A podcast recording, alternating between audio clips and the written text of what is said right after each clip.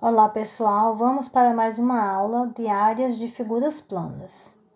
Então, a figura mais simples que a gente tem de se calcular a área é a área de um retângulo, em que a gente faz base vezes comprimento, ou base vezes largura, ou largura vezes altura, tá?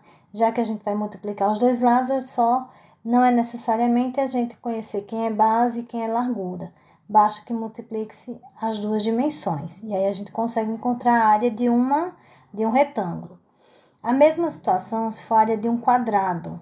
Como o quadrado existe os quatro lados iguais, então a gente faz lado vezes lado, ou a medida desse lado ao quadrado. Com isso, a gente encontra a área de um quadrado. Então, revisando, área de um retângulo, base vezes largura, área de um quadrado, lado ao quadrado. E com isso, a gente encontra a área dessas figuras planas. Boa sorte a todos!